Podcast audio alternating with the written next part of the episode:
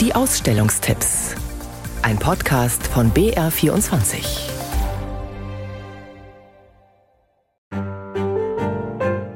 Wer heutzutage noch Hüte sehen will, muss entweder pünktlich zur Übertragung einer königlichen Hochzeit den Fernseher einschalten oder er muss ins Museum gehen. Im Bayerischen Nationalmuseum in München etwa ist derzeit die ganze Bandbreite der Hutkultur zu sehen. 250 Exponate der Ausstellung Hauptsache Hüte, Hauben, Hip-Hop-Caps führen durch die Kulturgeschichte dieser Kopfbedeckung. Zylinder und Melonen sind da zu sehen, Dreispitze und Schlafmützen, die Schirmmütze des Kronprinzen Ludwig und das Basecap von Smudo, aber auch ein schlichter brauner Lederhut. Kurator Johannes Pietsch. Es handelt sich um den Hut eines einfachen Mannes. Und aus dieser Bevölkerungsschicht haben sich nur ganz, ganz wenige Kleidungsstücke erhalten, eben aus dem 17. Jahrhundert.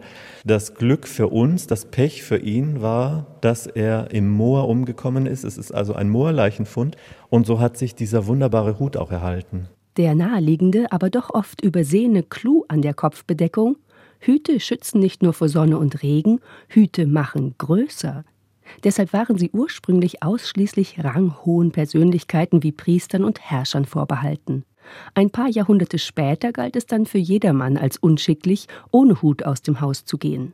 Überhaupt unterlag das Tragen von Hüten oft strengen gesellschaftlichen Normen. Wir befinden uns jetzt im 16. Jahrhundert. Das war so eine Umbruchphase, also da fand ganz viel statt und da gab es eine riesengroße Neuerung bei den Kopfbedeckungen, denn zum ersten Mal in der Geschichte haben Männer und Frauen genau dieselben Kopfbedeckungen getragen, nämlich das flache Barett, das man vielleicht kennt, also mit flachem Kopfteil und breiter Krempe. Hauptsache Hüte, Hauben, Hip-Hop-Caps bis 30. April im Bayerischen Nationalmuseum in München.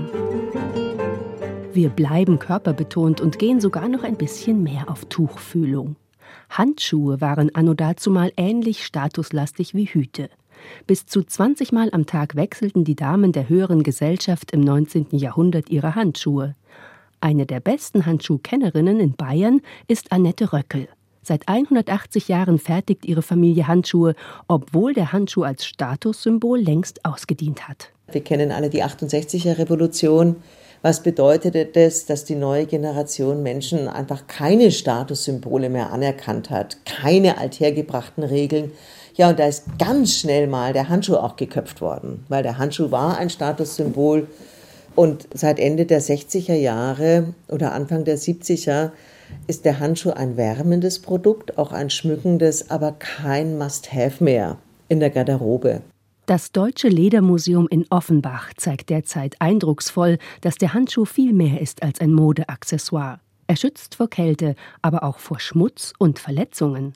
So kommt vom Papst bis zur Putzfrau wohl jeder im Lauf seines Lebens mal mit Handschuhen in Berührung. Die Ausstellung im Ledermuseum zeigt Fäustlinge der Inuit und noch dickere Boxhandschuhe, historische Stücke mit reich bestickten Umschlagstulpen und Einweghandschuhe aus Gummi der Handschuh mehr als ein Modeaccessoire bis 30. Juni im Deutschen Ledermuseum in Offenbach am Main.